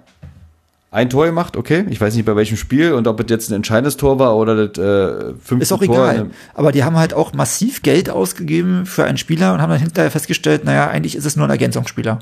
Ja, aber äh, ähm, das nicht äh, äh, vorher zu sehen, merkst du auch, dass eben auch ähm, Kollegen da in, in La Liga auch nur mit Wasser kochen. Was er halt nicht gesehen, ne, du weißt es halt nicht. Du weißt, du weißt um die spielerische Qualität. Äh, und dann ist halt die Frage, kommt er da jetzt bei Hertha nicht so richtig zur Geltung, weil der ganze Verein irgendwie in der ganzen Struktur nicht so richtig funktioniert? Und würde der jetzt in einem funktionierenden Konstrukt einfach mal richtig fett abliefern? Das kannst du auch bespekulieren. Ne? Also kann da jeder, da ist ja immer bei jedem Transfer so ein bisschen Raten dabei. Da kannst du ja einen Spieler haben, der halt in einer Mannschaft überhaupt nicht funktioniert. Dann kriegst du den total billig, auf einmal fängt er an zu rocken und, und, und räumt alles weg. Kannst du nie wissen vorher. Nee, natürlich nicht. Und das ist auch, ich neige jetzt auch gerade, bin jetzt bestimmt auch ein bisschen unfair, so in der ganzen, in der ganzen, ähm, hm, naja, also nochmal hier, um das jetzt auch komplett zu machen, ähm, es war das 1 zu 2, zwischenzeitliche 1 zu 2, äh, was Kunja geschossen hat in der 76. Minute, ähm, das Spiel endete am Ende 2 zu 2. Ähm, ja. Also er hat durchaus ein entscheid- entscheidendes Tor geschossen da. Sehr gut. Herzlichen Glückwunsch. Ansonsten schöner Bankplatz. Kann man bestimmt auch schön gucken im Rund. Wo wir äh, damit zum Thema kommen. Ähm, und zwar ähm, muss ich ja mal ein bisschen was Unpopuläres zur, ähm, zum Stadion an der alten Fürsterei loswerden. Ähm, Also ich glaube, in, in, bei der Max, bei der, bei der Mehrheit unserer Zuhörer wahrscheinlich eher nicht unpopulär. naja, also es gibt natürlich bestimmt ein paar Sachen, die, äh, auf die wir uns einigen können. Also erstmal zur Klarstellung. Also ich fand, das, ähm, das Spiel war am, also die ganze Atmosphäre am, äh, am Samstagabend war vor, während und nach dem Spiel bis auf eine Ausnahme ähm, völlig entspannt. Also es fehlte eigentlich nur noch, dass uns die Ordner da um den Hals gefallen wären hinterher und die gesagt haben, schön, dass ihr da wart und es war so ein schöner Abend. Also abgesehen vom Ergebnis, sondern die waren alle so ähm, vor dem Spiel und und die Polizei war äh, völlig unproblematisch. Ähm, Hat jeder noch so ein Nelkchen angesteckt bekommen, irgendwie ans so in etwa, ja.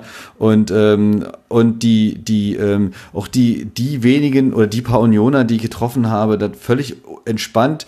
Nun muss ich dazu sagen, ich war in, ähm, ich war neutral unterwegs. Im Stadion habe ich natürlich einen einen Schal gehabt, aber draußen hat, war ich neutral, weil ich so ein bisschen Sorge hatte, dass Nee, eigentlich hatte ich nicht wirklich Sorge, dass ich da irgendwie in Schwierigkeiten gerate. Eigentlich wollte ich, ich wollte mich ja nicht drüber unterhalten. Ich hatte keinen Bock auf Sprüche. So, ja. Und Sprüche kommen ja. Die produzierst du ja automatisch, wenn du da in, in Gastfarben da auftrittst. Völlig normal, auch völlig okay. Ich hatte nur an diesem Samstag keinen Bock auf diese Sprüche. So.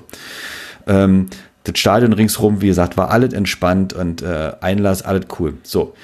Das Stadion selber hingegen ähm, ist ein Stadion, was du als Heimfan, gerade wenn du gewinnst, natürlich liebst. Ja, das ist eng, es ist laut, ähm, du ähm, bist dicht dran, du, ähm, das ist eine sehr unmittel, unmittelbare Atmosphäre. Ja? Es ist alles keine Frage. Als Gastfan, zumal wenn man hinter dem Tor steht, äh, ist es auf einmal überhaupt nicht mehr so toll. Erstens, du bist, äh, siehst hinter den Toren nicht das ganze Spielfeld. Ja, du kannst noch nicht mal die Grundlinie sehen, die eigene. So, die Torauslinie. Geht nicht, weil da die Bande vor ist. Und wir haben, wohlgemerkt, wir waren ganz oben, wir haben ganz oben gestanden. So. Der zweite ist, wenn man nicht gerade so wie ich, äh, wenn man vielleicht 1,90 groß ist, ja, dann ist es auch egal, wo du stehst. Und dann kannst du auch bei Konzerten im Innenraum stehen und siehst immer alles. Ja. Ich bin nicht 1,90 groß. Und wenn der vor mir normal groß, sagen wir ab 1,80 groß ist und die Stufe hat aber nur 15 Zentimeter, dann steht der mir halt im Weg. Was soll ich denn machen? Der steht mir im Weg. Ich sehe nichts. Das heißt, ich gucke ständig links und rechts. Irgendwie versuche ich dann vorbeizugucken. Ich möchte aber ein Fußballspiel sehen. Ja, wenn ich, äh, ich möchte da nicht nur Staffage sein und, und so ein Brüllonkel, sondern ich möchte ein Fußballspiel wirklich sehen. Hatte das nicht möglicherweise sogar Vorteile am Samstag, nicht alles sehen zu müssen? Na, trotzdem möchte ich das Fußballspiel sehen. Ich möchte mich auch in Pflicht ärgern können. Ja, so kann ich mich nicht mehr in Pflicht ärgern. Das nächste, das was ist man Jammern auf niedrigem Niveau, weißt du. Das, das nächste, was man, das nächste, was ich nicht sehen kann, ist, du kannst die eine Ecke, Ecke überhaupt nicht sehen. Janisch, du siehst, was, äh, also wenn du jetzt da hinter, hinter der, ähm, da auf der ähm, ähm, Gästegrube da hinterm Tor stehst und wir waren ziemlich zentral hinterm Tor, oder, Micha? Wir waren genau hinterm Tor. Genau hinterm Tor. Du siehst eben die, die, die eine Ecke da hinten nicht, ja, da wo, äh, ich glaube, Sektor 4 heißt es, da wo es in die Gegend gerade geht. Siehst du nicht, schon mal scheiße die, ähm, dann kommt noch die Tatsache hinzu, dass du eben überhaupt keine Höhe über dem Spielfeld hast. Also sehr, da ändern auch fehlende 20 Zentimeter Körpergröße nichts. Wenn du da ganz oben stehst, ähm, hast du einfach keinen Winkel. Also du hast perspektivisch überhaupt keine Sicht. Ich frage mich ernsthaft, ähm, wie, wie man überhaupt zu einer Spieleinschätzung kommen kann, wenn man da hinterm Tor steht. Du hast, also alles, was hinter der Mittellinie stattfindet, ist, kannst du eigentlich nur noch ahnen. Und perspektivische Sicht findet überhaupt nicht mehr statt. Ja? Und äh, das ist, das, wie gesagt, Stehplätze, ich habe nicht gegen Stehplätze, ich würde mich sehr freuen über mehr Stehplätze, das ist eine Geschmackssache, aber ich muss sehen können, was da unten passiert.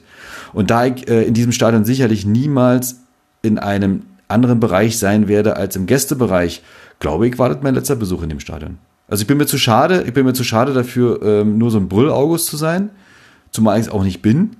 Und ähm, ähm, ich, mir, mir bringt das keinen Mehrwert, diese, diese, äh, dieses Stadion.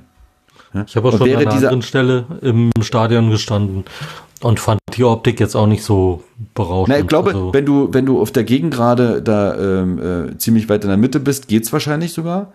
Und äh, wenn du jetzt in dieser auf dieser Haupttribüne da so einen Platz hast, ähm, ähm, dann glaube ich, kann man auch das ganze Spielfeld sehr gut einsehen. Ja, also mhm. klar, keine Frage. Aber da äh, kannst du, du natürlich eben nicht vom, vom Winkel, vom Blickwinkel hast du auch auf der Hauptgerade, äh, auf der auf der Gegend gerade nicht mehr. Ne? Du bist ja auch nicht höher. Nee, nee, aber der die Entfernung zur anderen Seite ist halt nicht so äh, nicht so nicht so weit, ne? Und äh, die einzige Ausnahme, was die ganze Friedlichkeit äh, betraf, war äh, irgendein, irgendein Schwachmat hat halt einen Böller oder einen Knaller vielmehr auf den, äh, auf den Platz geschmissen, der dann eben noch kurz abging. Also die, wisst ihr, diese Rauchfahne die zwei da Rauchtöpfe, ja. Ach, die ist mir egal. Äh, aber die, den, den Böller, ihr hört nicht ins Stadion. Ja. ja. Ist, und äh, links so ein Blinker war noch bei uns zu sehen und ja, auf der Seite ebenfalls auch. Also genau. Und wahrscheinlich kannten die sich und haben sich damit gegrüßt. Ja, und, äh, möglich. Also Blinker interessiert mich nicht. Mir würde jetzt auch ein Pyro nicht interessieren, solange er in der Hand bleibt. Da fällt bei mir nicht gleich, äh, da stürzen nicht gleich Welten ein. Und auch ein Rauchtopf. Meine Fresse, ja, dann lass die halt qualmen. Aber einen Böller, ihr hört nicht ins Stadion. Das ist immer gefährlich. Muss nicht sein. Blöd war halt auch, dass sie die, Rauch, die Rauchtöpfe aufs Feld geworfen haben dann. Ja, bevor eben, sie aufgehört doch, haben zu lass die ausbrennen und dann ist gut. Also, äh, aber gut. So, mein Run zur alten Försterei. Jo. Haben wir noch no? Themen? Ja, haben wir. Ein schönes haben wir noch. Im Anschluss. Wollt, Also wollt ihr nicht ja- mal irgendwie so generell, Micha, erzähl doch mal was über dein Stadionerlebnis. Also, wie Mein Stadionerlebnis. Ähm, ich habe mich mit der AKJ getroffen. Wir sind gemeinsam mit der S-Bahn gefahren und das, was ziemlich cool war, und davon kann sich Hertha, glaube ich, auch eine Scheibe abschneiden bei, bei den nächsten Heimspielen.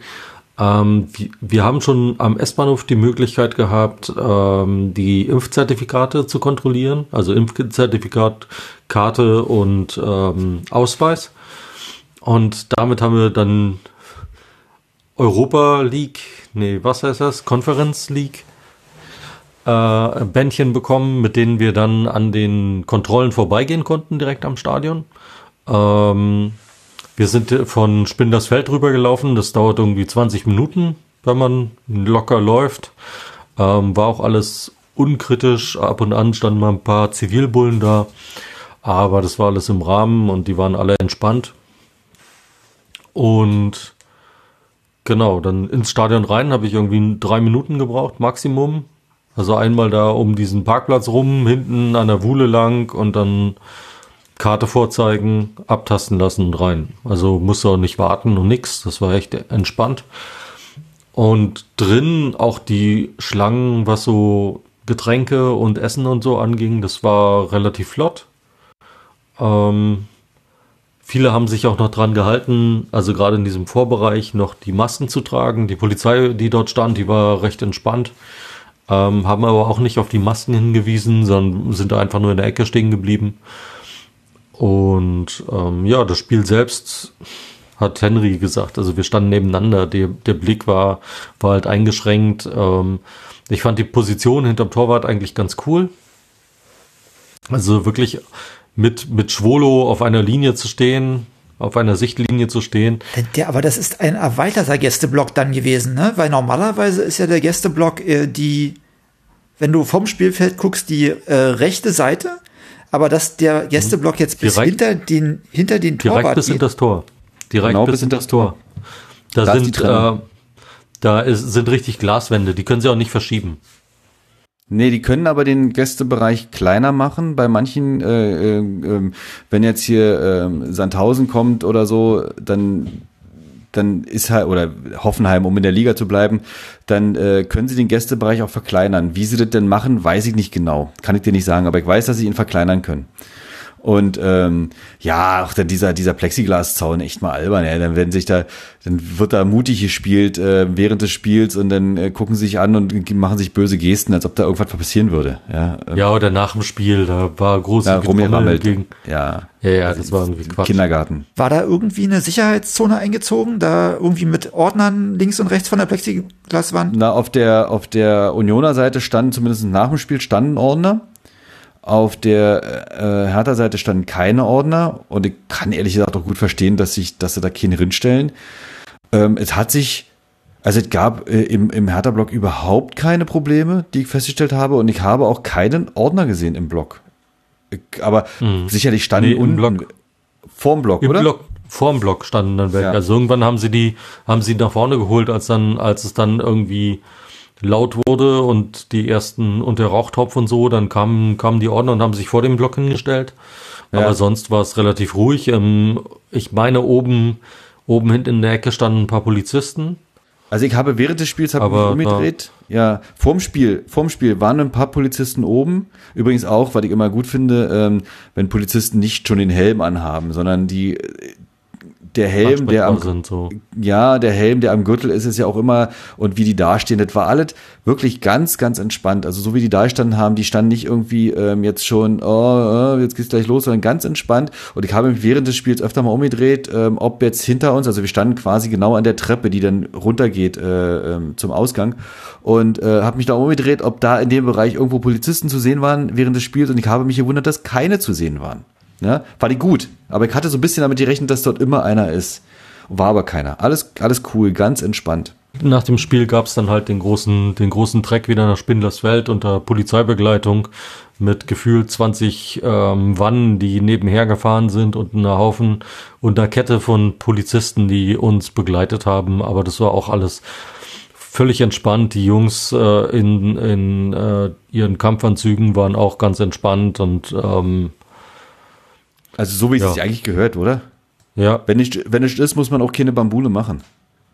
Und ich wollte noch sagen, Steffen, bevor du deine Frage stellst, äh, ähm, nach dem Spiel, ähm, Micha ist, ähm, Micha war nicht neutral unterwegs und Mi- Micha ist klugerweise dann eben nach Spindlersfeld gelaufen. Ne?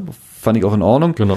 Ähm, meine Begleitung und ich, wir waren, ähm, ich musste einfach nur die Kapuze unter die Jacke stecken und den Schal ab und das war so dieser dünne Seidenschal, weißt du, du kennst ja diese kleinen Schals, Schal ab und dann war ich, in, dann war ich nur noch in, in neutral unterwegs und ich konnte, alle anderen Hatana wurden direkt vom Stadion, hier die Straße an der Wuhlheide wurden nach rechts weggelenkt und ich konnte ohne Probleme durch zwei Polizisten durchgehen und war dann raus, fertig war ja gar keine Diskussion. Und dann läufst du dann, das wird dann unmittelbar, dann wird es dann die Lindenstraße und dann sind wir die Lindenstraße runtergelaufen bis zur großen Kreuzung, Bahnhofstraße und dann haben wir eine Straßenbahn erwischt zum S-Bahnhof äh, Köpenick und dann waren wir zu Hause.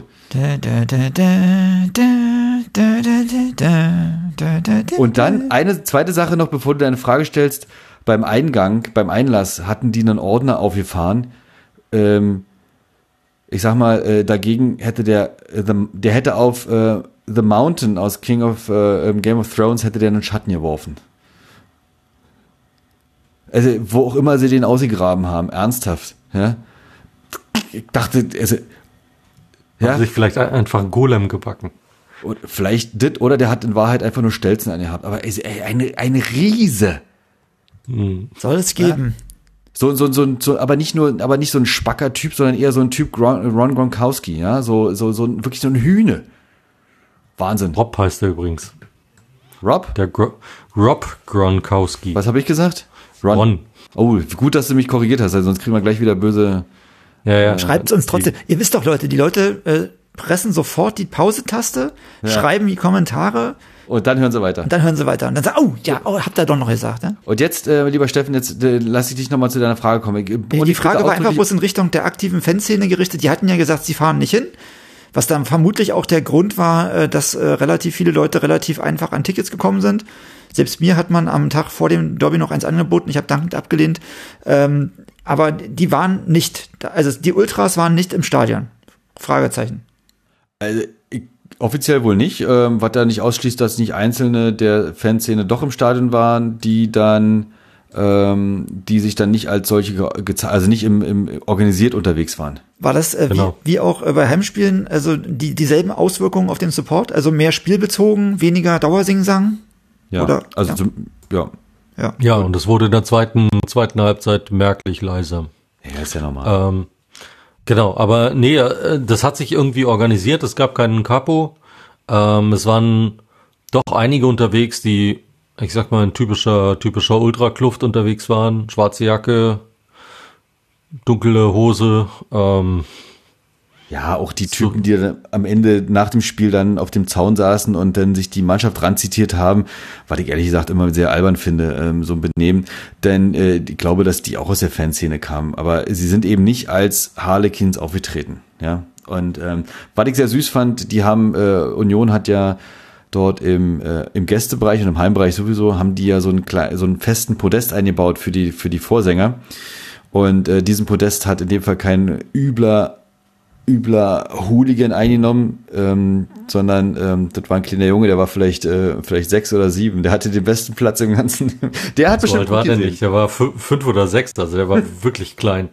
Und im, im Trikot und stand dann da und konnte von da aus den, das Spielfeld angucken und Genau. das Spiel sehen. Das war cool. Der einzige Doofe war, dass natürlich genau auf dieses Tor auch die beiden Tore gefallen sind. Aber gut, was willst du machen?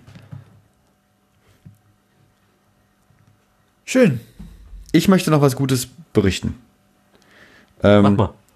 Und zwar war ja, wurde ja vorm Spiel ähm, gesagt, ähm, wir spenden hier für jedes Tor von Hertha und ähm, spenden wir spenden wir Geld und es soll bitte an den ähm, an die Jungs von 1892 hilft gehen und ähm, haben auch viele mitgemacht und ähm, auch ähm, Igor Schiller hat sich ja dann noch gleich bereit erklärt, hat gesagt, ja verdoppelt und so weiter. Das passt alles und ähm, Es gab nur keine Tore. gab nur keine Tore, aber ähm, trotzdem wurde diese, der Ball dann eben doch aufgenommen und sehr viele Leute haben gespendet und ähm, sehr viele wohl 18,92 Euro, ja, weil es ja so ein, irgendwie so ein klassischer Betrag ist. Ähm, ich habe auch noch ein bisschen was draufgepackt und möchte auch unsere Hörer nochmal auffordern, ähm, spendet dort, ähm, das ist 1892 hilft. Das ist eine Hilfsorganisation, die sich ähm, um Obdachlose kümmert, äh, macht den Suppenbus, ähm, so eine Nummer, machen auch das, das Wasser, machen die auch? Oh, hilf mir, weiß ich jetzt Ja. nicht ganz genau. Ja, machen die auch? Das Wasser ma- machen sie auch. Genau, die sind halt finden speziell bei, dann der, der äh, Wechsel von 1892 hilft zu 18 oder härter wärmt, ne? Oder das hängt Ja, Nee, das zusammen, sind, ne? sind glaube ich, Das- zwei, zwei, zwei verschiedene, verschiedene. Gruppen, Ah, dann habe ich die dann, aber zusammenarbeiten. Ah, okay, ich habe für ich habe für härter wärmt äh, ges- gespendet und dann gibt's halt noch die andere. Ich dachte, ich, ich dachte, es wäre eins. Hm.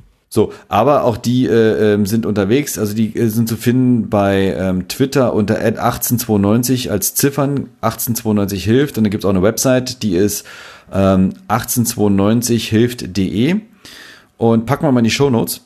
Und ähm, die haben dann eben ähm, trotzdem Spenden erhalten. Und ähm, die kann jetzt mal verkünden, weil wir es erst morgen ja auf äh, frühestens rausgeben und der möchte die Zahl heute Abend noch selber verkünden, was vollkommen okay ist. Aber morgen früh ist die Zahl eben bekannt. Sie haben da, da, da, da, da, 3.214 Euro und 11 Cent haben die äh, eingenommen und äh, von Spenden Nach und diesem Spiel. nach diesem Spiel. Und ich finde, da kann man nur sagen, ähm, Chapeau. Ja? Und ich bin ausdrücklich nochmal ähm, ähm, ähm, angesprochen worden, ähm, es gibt auch eine Weihnachtsaktion ähm, und sie sammeln Weihnachtspakete für Obdachlose. Und darin sollen warme Kleidung, in Klammern Handschuhe, Socken, Schals, äh, Hygieneartikel, Süßigkeiten, Powerbank, Gutschein, Gutschein, Drogeriemarkt und was man sonst noch auf der Straße gebrauchen kann, rein. Bitte nur für Männer. Dazu eine Karte mit einem persönlichen, am besten handgeschriebenen Weihnachtsgruß. Ähm, abzugeben ist es dann auch in der 1892 Weihnachtsbäckerei. Da gucken wir nochmal, ähm, dass wir das entsprechend auch verlinken. Das ist das erste, worum mich nochmal gebeten wurde. Und das zweite ist ähm, auch nochmal, dass ich auch nochmal ähm, auch nochmal so vorlese, wie das, wie das hier mir geschrieben wurde. Wir nutzen das Geld, um Weihnachtswünsche zu erfüllen, Menschen, denen wir damit ein kleines Lächeln ins Gesicht zaubern wollen, Obdachlosen oder alleinerziehenden Müttern oder Vätern. Wir überlegen noch genau wie. Vielleicht lassen wir uns Wunschzettel schicken, aber das Geld geht für Weihnachtswünsche raus. Äh, also, wir gucken, dass wir das ordentlich verlinken und fordern unsere Hörer auf, wenn sie es noch nicht getan haben und sie vielleicht auch 2,50 Euro übrig haben, ruhig was zu spenden und jede Mark, jeder Euro hilft. Ja, und wenn man sich ja vielleicht selber nicht so dicke hat, ähm, ja, vielleicht sind aber, ist vielleicht auch doch ein Euro drin. Ne? Und die freuen sich tierisch darüber. Sehr schön, Henry. Gut. Ich würde ja so gerne sagen, dass es mir ein Fest war, aber das wäre gelogen. Ich würde sagen, wir machen das kurz und schmerzlos. Ähm, wir spielen am Samstag gegen Augsburg. Augsburg. Arne Meyer die im Kader. Puppenkiste. Arne Meyer im Kader. Wird ein Fest. Ja, der kann sich wieder was, kann wieder einer, der sich was anhören kann. Habt ihr gesehen, wo sich, äh, wo sich der andere Arne gerade rumtreibt? Friedrich? Der war jetzt gerade, Arne Friedrich war gerade bei der Caltech University, Caltech, Wo ist und das? hat dort, University Äh, of California. Ich glaube, das ist San Francisco. ja, ist ja sein zweiter Wohnort irgendwie und ähm, war dort gerade drüben und hat ähm, das Basketballteam der Universität ähm, hat dort einen Vortrag gehalten, einen längeren und Was? es war wohl sehr inspirierend Für ihn? Für beide Seiten. Also er hat dann auch mit den mit den Studierenden gesprochen und hat auch ein hübsches Foto getwittert mit ähm, dass so ein Austausch immer immer beide Seiten Wie voranbringt. hieß der Vortrag? Wie man einen Fußballclub erfolgreich führt? Torpedo tieftauchen für Fußballclubs. Ja. Also, Also, sorry. Können, Also, können hallo? wir bei kann der, Gelegenheit mitten in der Saison, wie kann der denn mitten in der Saison sich in den Flieger setzen und darüber fliegen? Oder hat er Urlaub genommen oder was? Ich habe keine Ahnung. Das hat er nicht dazu geschrieben. Na gut, wenn er sich Urlaub nimmt, hat er Urlaub. Also ist schon schwierig genug, für die ein paar Tage Zeit zu finden. Aber ey, uns geht gerade der Arsch auf Grundeis und und der äh, der macht hält wichtige Vorträge bei. Also meine alleine schon die Gegenfrage. Ähm, Hi, dear Arnie. Ähm, ähm, wie geht's denn da gerade dein, deinem Fußballteam? Du bist doch ähm, Sportdirector. Ähm, How's the wir Derby? kämpfen- Ja, also, How- und- How's the working- Derby going on? Working, Genau. working hard. Und, ja? ja, working hard und wir kämpfen gerade gegen die Abstieg. ja. und, und kriegen Arsch voll von die Derby-Gegner. What the fuck? Ja, echt mal. Arne, komm nach Hause. Hier hast du noch zu tun. Ja, oder bleib da, wo du bist. Oder bleib da. Kannst du tauchen. Das war jetzt aber ein negativer Abschied, Abschied gerade. Aber Nee, jetzt kommen die, jetzt kommen die schönen Themen. Jetzt, Jetzt- ist, jetzt ah. ist ja der Cut, ja? Ja. Jetzt geht die, und wir, wir haben einen Hörerwunsch, ausdrücklichen Hörerwunsch, also Oh, einen erzähl. ernstzunehmenden. Für die, äh, äh, wir sollen wieder F-Geeks für Kleine machen, für, für, für Arme machen. was für ein Ding? Äh, F-Geeks, Avia Aviation Geeks. Wir haben uns doch vor zwei Folgen, vor drei Folgen so ausführlich über die Concorde unterhalten. Ich bin mir nicht sicher, ob das jetzt ein ernst gemeinter Hörerwunsch war oder ob er uns auf den Arm nehmen wollte, auf die Schippe, auf die Schippe heben. Wir haben noch einen zweiten bekommen, den nehmen wir uns aber fürs nächste Mal auf. Oh, den habe ich nicht bekommen, den habe ich übersehen. Ähm, Das war eine Antwort auf dein, auf den einen Damenwald-Tweet, ähm, was wir denn heute Abend machen sollen. Wie, wo sehen wir uns denn 2031? ach so. Na, Olymp. Ja. Pff, Ja. Also, seit seit äh, 2031, seit seit acht Jahren äh, Serienmeister.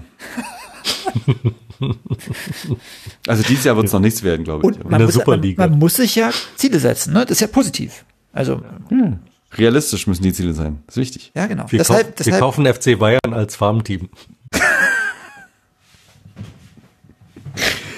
Übrigens kann ich, weil gerade FC Bayern, das ist aber nur so ein kurzer Einschub, äh, lauscht elf Leben, liebe Leute. Ähm, ähm, es geht um das Leben von, eigentlich geht es gar nicht so sehr um das Leben von Uli Hoeneß, das ist fast nur noch Beiwerk. Es geht eigentlich um die Geschichte der Bundesliga, erzählt an einem seiner wichtigsten Protagonisten. Großartig produziert, gemacht, ganz toll, sehr empfehlenswert.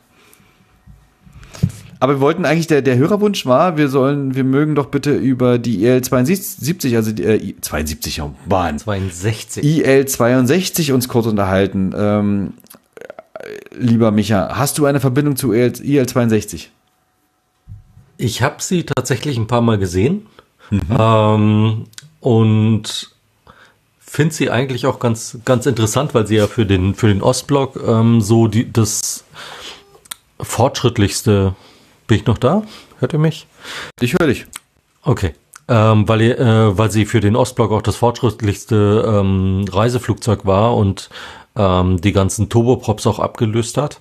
Ähm, interessant fand ich immer hinten dieses extra, dieses extra Heckrad, was ausgefahren Stützrad, ja. wurde, damit sie das Stützrad, damit sie nicht, äh, weil sie die, die Triebwerksgondeln sehr weit hinten hatte, damit sie dann nicht nach hinten kippt, wenn die Trieb, äh, wenn die, wenn die Tragflächen ähm, nur wenig Sprit enthalten.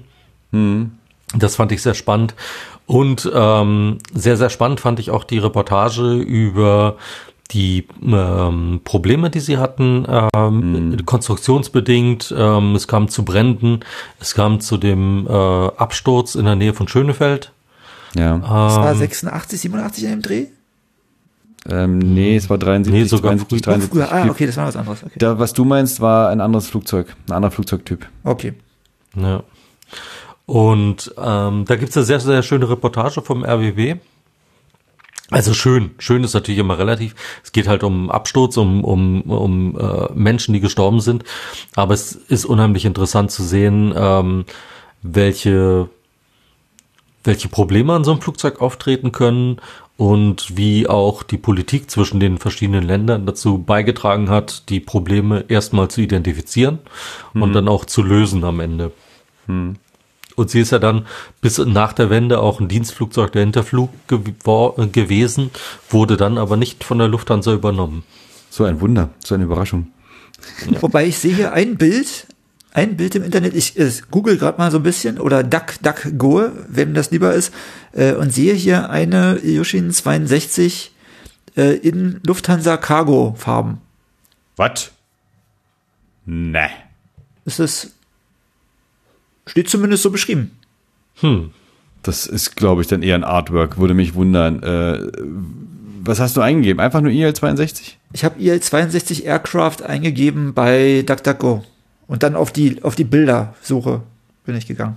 Ach, und sehr spektakulär ist auch, eine IL-62 wurde in der Nähe von Schönefeld auf dem Feld gelandet, um dort dann... Äh, äh, stopp, Intervention. Es war nicht in der Nähe von Schönefeld.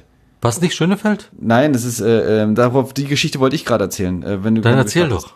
Ähm, Ja, und zwar äh, in Stölln.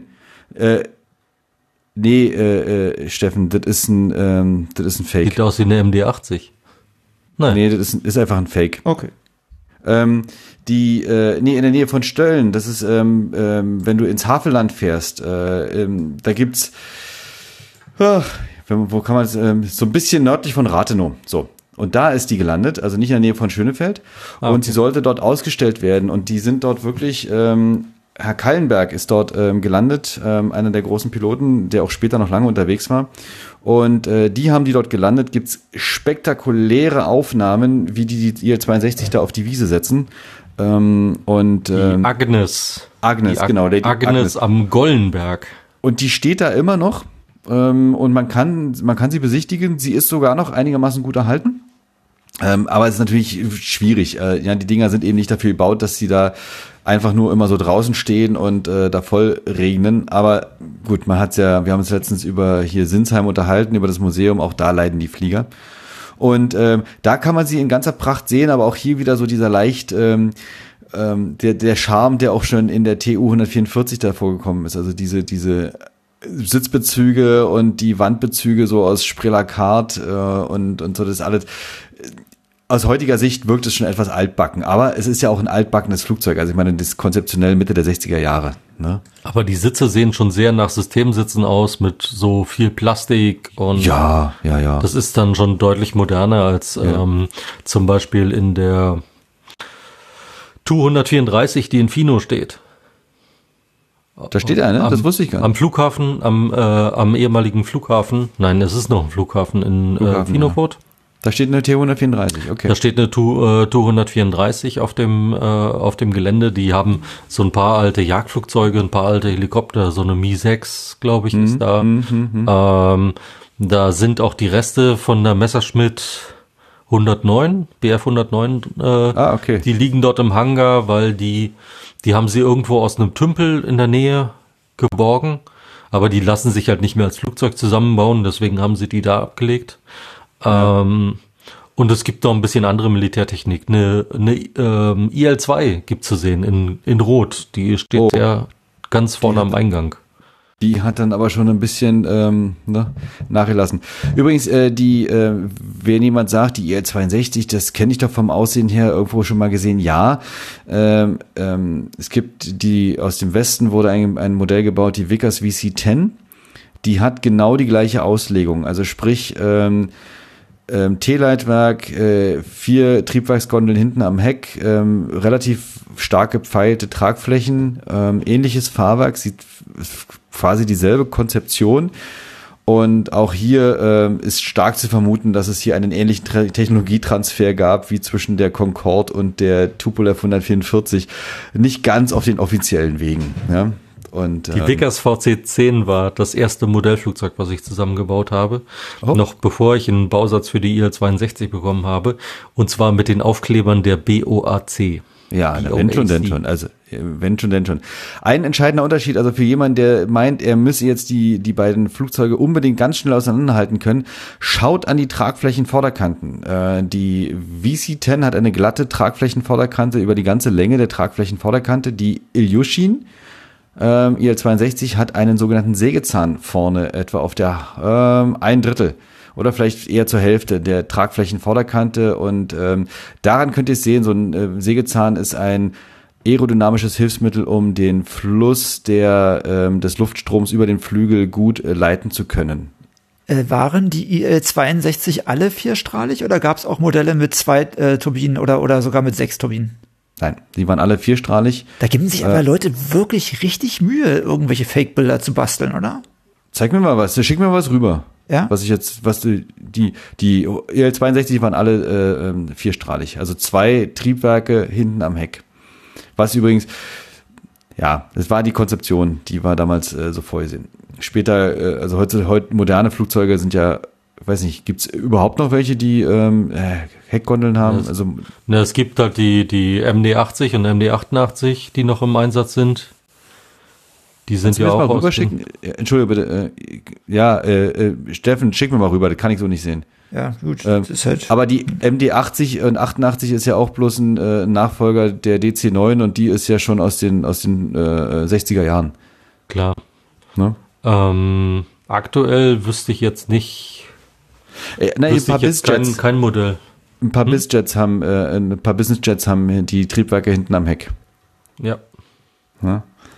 Um, ja, das hat aber auch immer einen Einfluss, ne? Diese, diese Heckgondeln tendieren dazu, unheimliche ähm, Vibrationen auch an die, an die ähm, ans Flugzeug. Ja. An, ans Flugzeug selbst zu, zu lenken und dadurch hast du ein unheimlich starkes Brummen im, im Flugzeug.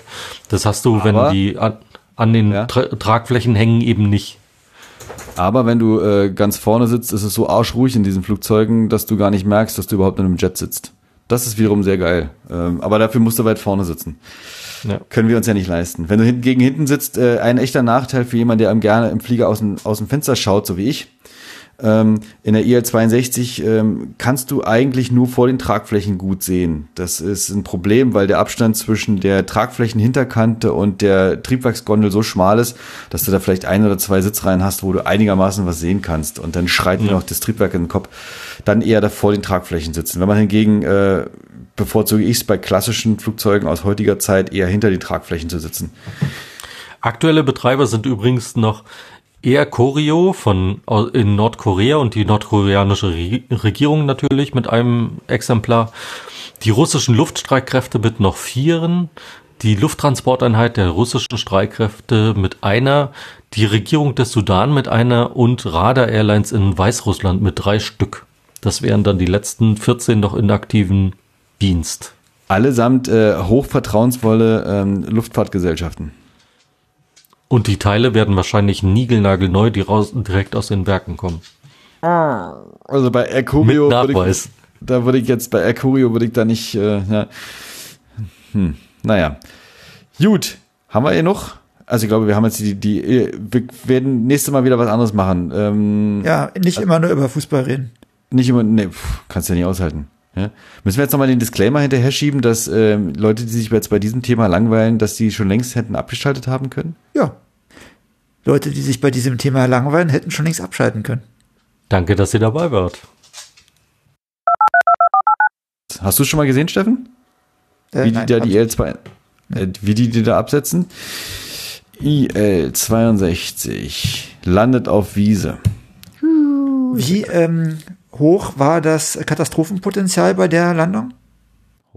Äh, naja, weil nur drei Leute an Bord waren, weil nur drei Leute an Bord waren, hoch. Für die, die an Bord waren, für ringsrum weniger, weil äh, war ja keiner weiter drin. Aber das ist zu der DDR-Zeit noch passiert. Acker, war ein Acker und war wenig Sprit drin. Also die sind mit, mit Minimalsprit ja. darüber geflogen. Aber womit sie nicht gerechnet haben, war, dass das Feld in der Mitte so einen Hügel hat. Und die sind vor dem Hügel aufgesetzt und dann über diesen Hügel rüber. Und das hat dann, hat dann nochmal, noch mal gehüpft so ein bisschen. Ja. Also, das war wirklich, äh, äh, wie sie da rein sind, war wirklich echt, aber das war eben vorbereitet und die haben sich da wirklich Mühe gegeben. Also wahrscheinlich wäre es so gewesen, selbst wenn sie es nicht geschafft hätten, dann hätten, wären sie vielleicht gecrashed, aber nicht unbedingt ähm, tödlich für die, die an Bord waren. Ja, also klingt jetzt ein bisschen komisch. Gewesen ja, irgendwas und dann, weil ja kein Sprit an Bord war oder kaum, jetzt für die wahrscheinlich äh, unproblematisch gewesen. Und das war im Sommer 89 und ernsthaft, der DDR-Fernsehen ist dabei und filmt die Frauen, wie sie da zugucken, wie ihre Männer da äh, diese riskante Manöver machen. Hält voll drauf. Also siehst du in diesem Video schön. Ich, ich, also, ich werde mal die, Kurz, die Kurzversion verlinken. Der Vorteil, der Vorteil von diesem Flugzeug ist natürlich dadurch, dass die Triebwerksgondeln über den Tragflächen sind. Wenn das Ding eine Bauchlandung macht, reißt es hier nicht die Triebwerke und auch die, die, die, ähm, die, die Flügel direkt ab. Ja. Also du kannst eine richtige, kannst eine richtige Bauchlandung machen mit dem Ding. Ja. Und äh, die, der zweite Vorteil ist, dass die die russischen Flieger waren oftmals ja auch Ableitungen aus Militärfliegern, der eigentlich nicht, die L-62 nicht, aber grundsätzlich schon. Und die äh, Fahrwerke waren alle ziemlich beefy gebaut, also stabil, ja, äh, für vergleichsweise nicht optimale ähm, Runways äh, und deswegen waren die recht stabil gebaut und die konnte dann eben sowas auch ab. Ja, für taktische Landungen im Dschungel.